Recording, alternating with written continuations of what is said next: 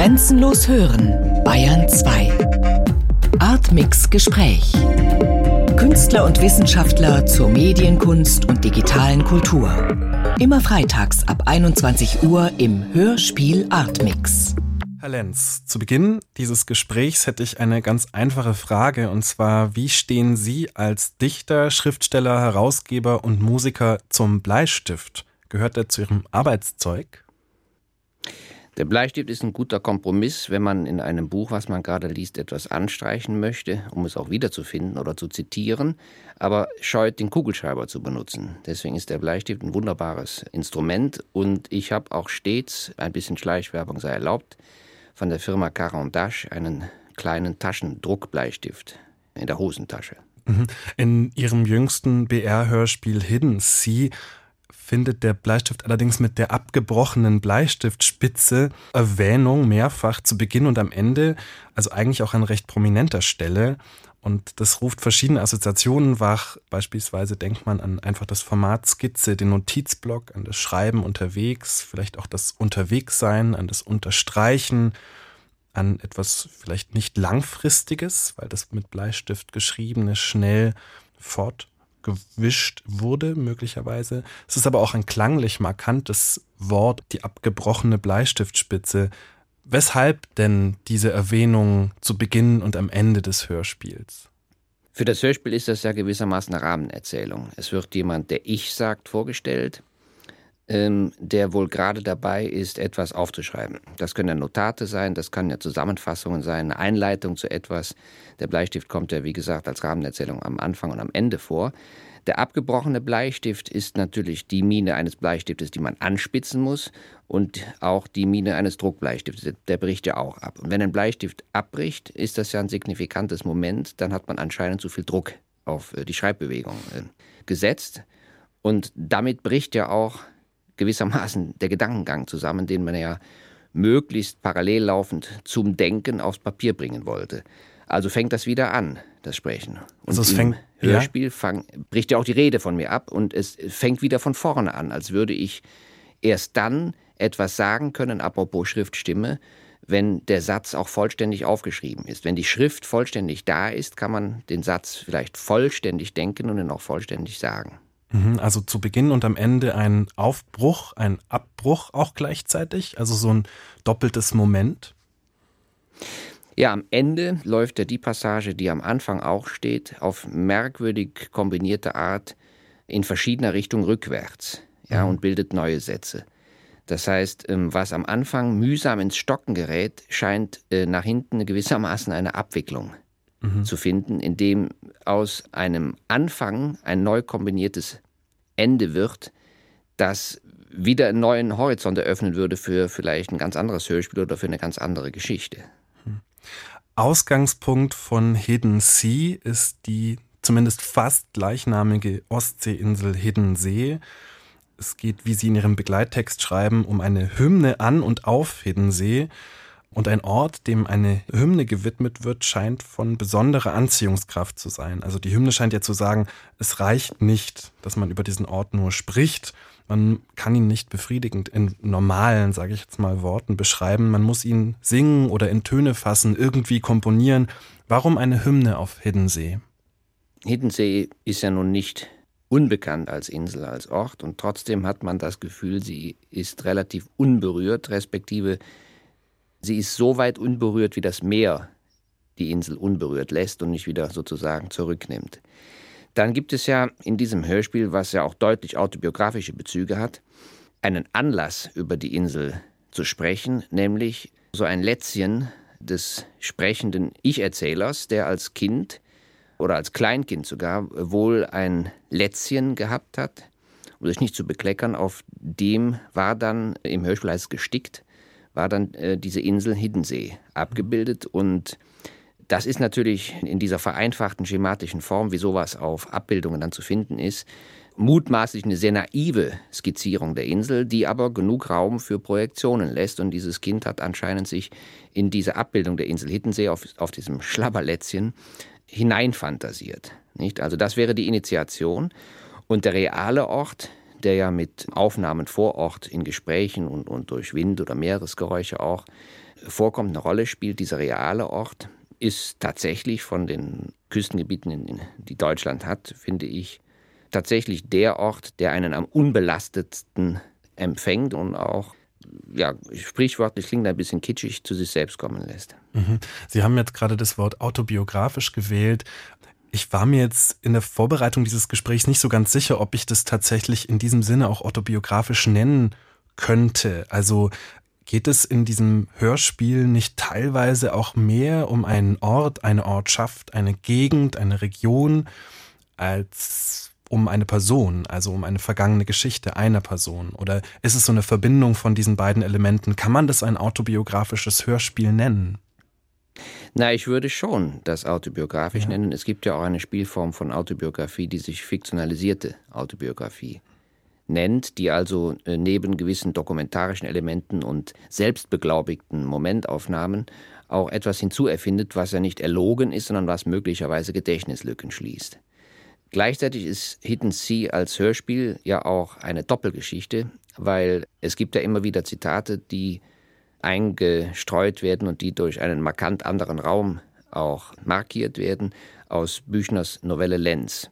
Ja. Das hat weniger für mich damit zu tun, dass jetzt Büchner ja ist, das war mir gar nicht bewusst in dem Moment, sondern dass diese Figur Lenz von Büchner ja auch ganz bestimmte Naturwahrnehmungen äußert und so Sensationsempfindungen hat, die sie als Repräsentation des inneren Lebens versteht. Und solche gewissermaßen Wahrnehmungs-, Erlebenssensationen, ohne dass groß etwas passiert, die sind auf Hiddensee äh, durchaus auch möglich. Das ist also sozusagen ein Kurzschluss. Es laufen also verschiedene Geschichten parallel. Trotzdem gibt es, finde ich, starke autobiografische Momente, ganz ungeschminkt, die auch dann mit der Lebensgeschichte zum Beispiel meiner Mutter zu tun haben oder aus der Gegend, wo ich gebürtig herkomme. Die, wenn Hiddensee ein Sehnsuchtstopos, ein Sehnsuchtsort ist, erfindet natürlich auch das erzählende Ich eine eigene Projektionsgeschichte von Phantasmagorien, halluzinatorischen Momenten und so weiter.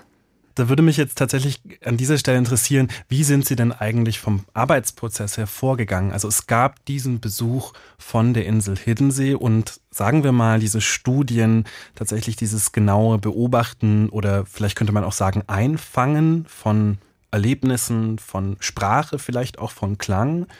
Wie würden Sie diesen Arbeitsprozess beschreiben? Mehrschichtig, mehrsträngig. Also ein einmaliger Besuch von zehn Tagen auf Aalbeck oder auf der Insel Usedom, einschließlich Binnenmünde. Mhm. Dann mehrjährig, mehrjährige Besuche im Winter wie im Sommer oder Herbst auf Hiddensee. Über viele Jahre. Über hinweg. viele Jahre hinweg, ja. Ja, und Aalbeck, da fiel mir sofort der Kontrast auf der Verhaltensweisen der Leute. Die kamen mir nicht so selbstunternehmerisch vor, sondern die erwarteten gewissermaßen von diesem Badeort, einschlägig bekannten Badeort mit langer Tradition, Aalbeck, umfassend bedient zu werden, sei es durch eine gewisse Anspruchshaltung, die man hat, wenn man dahin fährt, oder durch die Hotels oder durch die Angebote am Strand. Ich habe da eine gewisse, das sind vielleicht auch nur Momentaufnahmen, fast stereotypisch eine gewisse Passivität der Leute wahrgenommen, bis hin zur völligen Immobilität. Ja? Mhm. Und das lieferte mir natürlich ganz im narrativen Sinne äh, den Stoff, da verschiedene Typen zu beschreiben. Leute, die sofort die Kleider fallen lassen, gar nicht ins Wasser gehen, äh, an Ort und Stelle bleiben und das über Stunden. Und das Verbleiben dient irgendwie anscheinend nur der Nahrungsaufnahme. Oder Leute, die, wie es Heinrich Böll mal schön formulierte, ihre, ihre Lebensgeschichte in Ehren erbrechen, auch wenn das Gegenüber es gar nicht hören möchte. Dann Kommunikationsschwierigkeiten in einem allerdings sehr, sehr guten Fischrestaurant in Aalbeck, die dann zu merkwürdigen ähm, Erfindungen von Fischnamen geführt hat bei mir. Das heißt, der zweite Strang neben diesem in Anführungszeichen dokumentarischen wäre das Erzählen einer Geschichte. Die habe ich auch aufgeschrieben. Das heißt, es gibt ein starkes Gerüst von Hidden Sea, einer erzählten Geschichte, die durchaus Prosa-Charakter hat. Die dritte Ebene wäre die Zusammenarbeit mit Valeri Schersterneu, da habe ich einfach nur so Stimmungsbilder vorgegeben, so Imaginationen von Zuständen, von Situationen, am Meer oder in Gedanken an Kindheit zurück und so weiter, die wir beide dann versucht haben, stimmlich äh, zu realisieren. Kurze Zwischenfrage die, da. Äh, Valeri ja. Scherstjanoi war selbst nicht auf Hiddensee oder wie lief das ab? Nein, das waren in meinem eigenen Studio in Berlin waren das kurze, viel Freiraum lassende Impulse. Mach bitte, rede bitte, wie ein älterer Herr reden könnte, der eigentlich für das Gegenüber völlig unverständlich redet, aber mit allen emotionalen Beteiligungen, die man von der Alltagsrede kennt. Der Herr selber ist ganz selbstsicher, dass er genau weiß, was er redet und dass das alles wichtig ist. Das waren so zum Beispiel so Angaben. Mhm. Und da haben wir uns angenähert. Entweder haben wir das im Duett gemacht oder eher solo. Und das habe ich dann laufen lassen, wenn ich dachte, das könnte in die Richtung gehen, oder ich habe es abgebrochen, wenn ich dachte, das läuft ein Irrweg hier mhm. artikulatorisch. Das klingt ja auch ein bisschen danach, dass da bereits in dieser Landschaft eine Art eigene Klanglichkeit, ein Rhythmus, eine Tonalität sowohl dieses Soundscapes, Hiddensees da ist, als auch einfach in der Sprache der Menschen.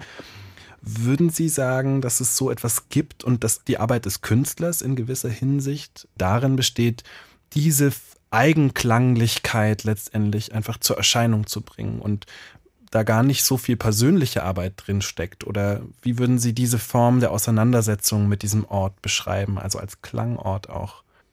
Na, ich meine also, eine persönliche Arbeit steht natürlich hundertprozentig dahinter in der Übersetzung von Vorstellungen, von Einbildungen, von akustischen Momenten, auch in Worte, in Worte jenseits von Geschichten. Ja. In Hiddensee gibt es ganz bestimmte Regionen auf der Insel, die bieten ein 360-Grad-Panorama.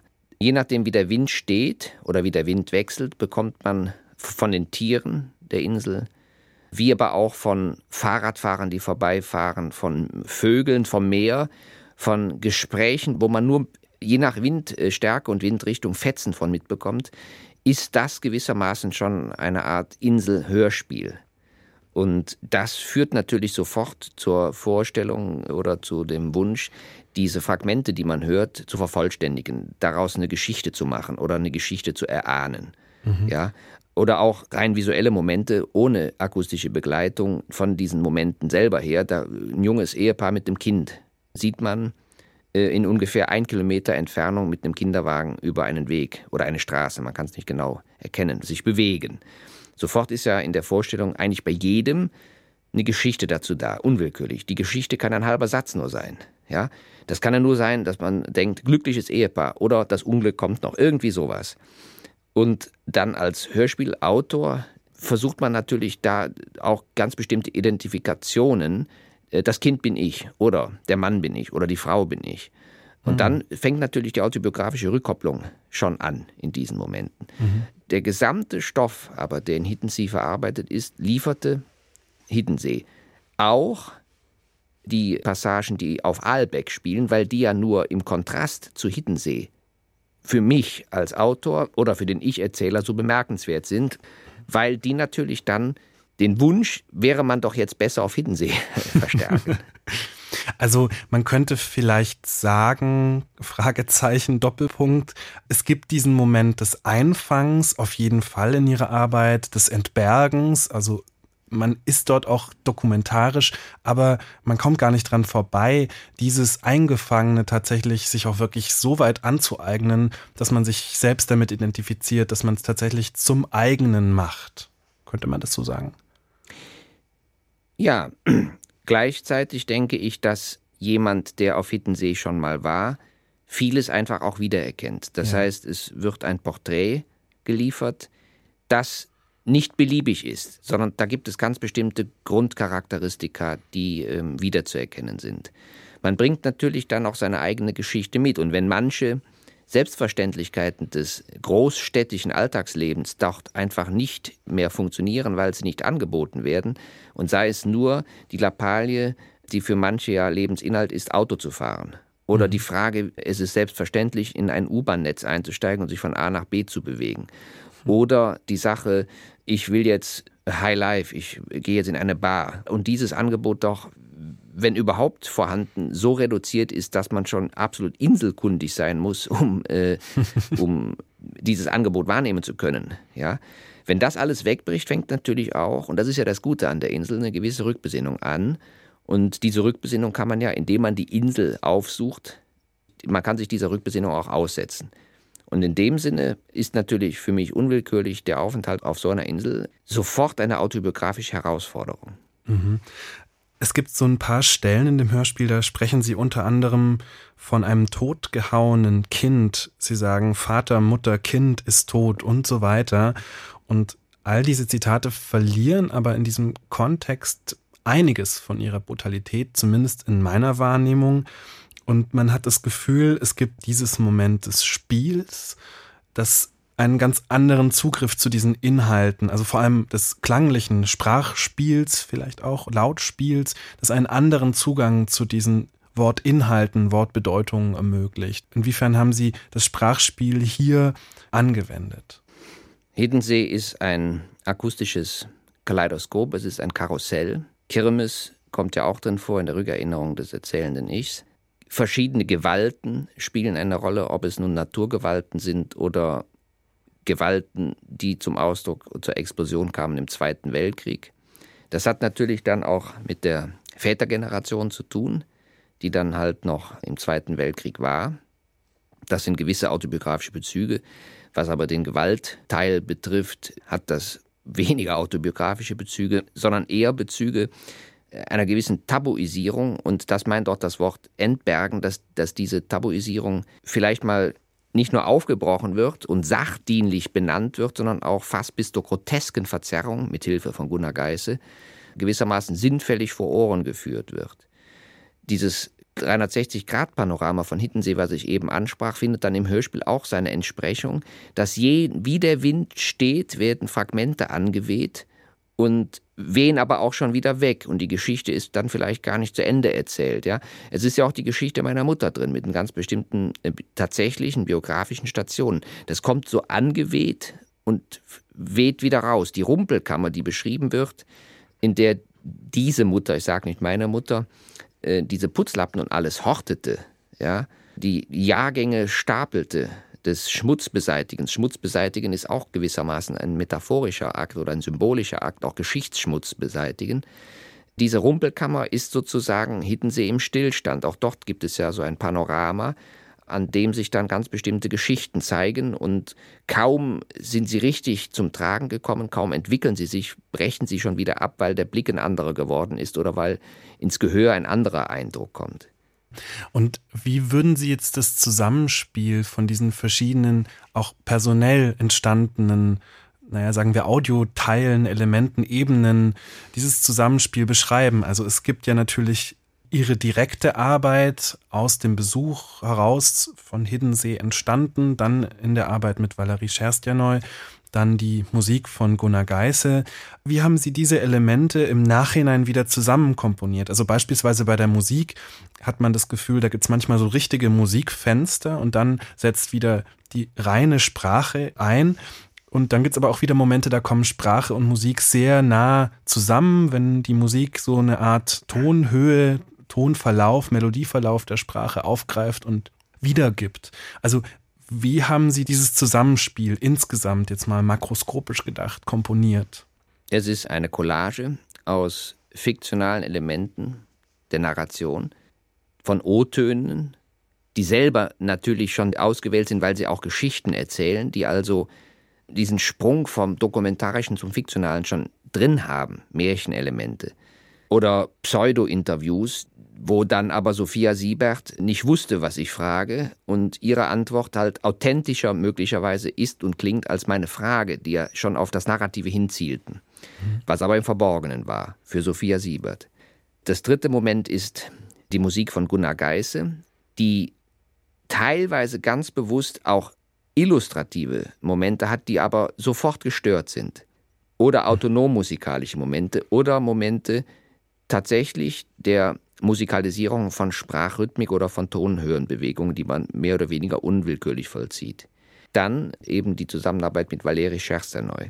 Ich wollte viele Stränge haben, viele Stränge auch in der Narration und viele Stränge auch in dem jeweiligen Element selber. in der Musik, von der autonomen Musik bis zur Illustration, ein breites Panorama. In der Narration die Überlagerung von mindestens drei Geschichten. Hiddensee, inklusive Aalbeck, die Geschichte meiner Mutter, vielleicht auch meines Vaters, eigene Kindheitserinnerungen. Auf dem akustischen Gebiet O-Töne hin bis zum dokumentarischen, die aber fiktional durchsetzt sind. Im artikulatorischen mit Valeri Schersterneu so Eindrücke haben, so könnte man reden, auch wenn man es nicht versteht, bis mhm. hin zu rein artikulatorischen Dingen, die ja gewissermaßen den Artikulationsapparat ausstellen, die dann selber möglicherweise wieder äh, Musik sind. Diese Dinge waren nie beliebig für mich, sondern immer angezielt. Das heißt, im makrostrukturellen Zusammenbau des Hörspiels habe ich nichts dem Zufall überlassen. In den einzelnen Ausführungen, die die und die Zeiteinheit hatten, war natürlich ein Freiraum da. Hm. Also da fällt mir dieser Begriff Ausgleichsküste ein, den Sie auch in dem Hörspiel selbst erwähnen und auf den Sie zu sprechen kommen, der quasi eine geologische Begebenheit auf der Insel Hiddensee beschreibt, nämlich dass an einer bestimmten Stelle Land abgetragen wird und dieser in einer anderen Stelle wieder angeschwemmt wird. Also die Insel wird dadurch nicht unbedingt kleiner oder größer, trotzdem verändert sie sich stetig und bewegt sich voran, könnte man vielleicht sagen. Ja. Also könnte man sagen, dass es gewissermaßen in einer sehr, jetzt sagen wir mal, poetischen Art und Weise ihr ganzes Tun beschreibt, nämlich eine Landnahme und ein Land geben, also ein Land herstellen durch Klang im Hörspiel. Absolut, so würde ich das sehen. Ausgleichsküste ist möglicherweise die Zentralchiffre, die ästhetische, auch im Sinne von Bannung und Trostfunktion von Kunst. Wenn ich sage Trost, jetzt bin ich ja kein grundsätzlich dauernd zum Heulen gerührter, trauriger Mensch. Aber es gibt halt Unauflösbarkeiten, Paradoxien, die nicht mehr zu vergegenwärtigen sind, die auch nicht mehr zu retuschieren sind oder bei dir nicht mehr zu korrigieren sind. Das ist ja eine, äh, auch ein ganz normales Moment von Lebenserfahrung mit den Jahren. Was macht man damit? Tabuisiert man das? Verdrängt man das? Klar, bei Freud gibt es eine positive Verdrängung. Gelingt ja manchmal nicht immer. Respektive, wenn man künstlerisch tätig ist, schwemmen diese Momente ja unwillkürlich an man provoziert die ja regelrecht. Und die Ausgleichsküste, das ist gewissermaßen vielleicht nicht nur das Hörspiel, das ist vielleicht auch eine Zentralchiffre für Kunst überhaupt dann. Weil dort Transformationen stattfinden, Metamorphosen, Umlagerungen, auch Umlagerungen der Gewichte, die eine Perspektivierung bieten, die nicht etwas verbirgt wiederum, im Gegenteil, die etwas entbirgt, aber die zeigt, dass etwas in den psychischen Besitz auch von Bewältigung übergegangen ist, weil man eine eigene Gestalt dafür gefunden hat. Das Schlimmste ist ja, finde ich, bei Bewältigungen psychischer, physischer Art, wenn man auch noch die Gestalt dieser Bewältigung aufoktroyiert bekommt. Du musst ja. das jetzt so machen und so muss das erlebt werden und so muss das verarbeitet werden. Mhm. Damit meine ich eben nicht jetzt ganz tragische Momente immer nur, sondern auch ganz allgemeine Momente von ganz normalen Ich-Findungen. Ja? Man muss eigene Gestalten finden. Das ist dann ein gewisser Ausweg aus dem Dilemma, dass man nur mit Fremdgestalten umgeht und plötzlich auch von sich sagen kann, das Leben, was ich führte, hat mit mir gar nichts zu tun gehabt. Das, das wäre die bitterste Lebensbilanz, die man sich überhaupt vorstellen kann. Hm. Herr Lenz, vielen Dank für dieses Gespräch. Ich danke auch.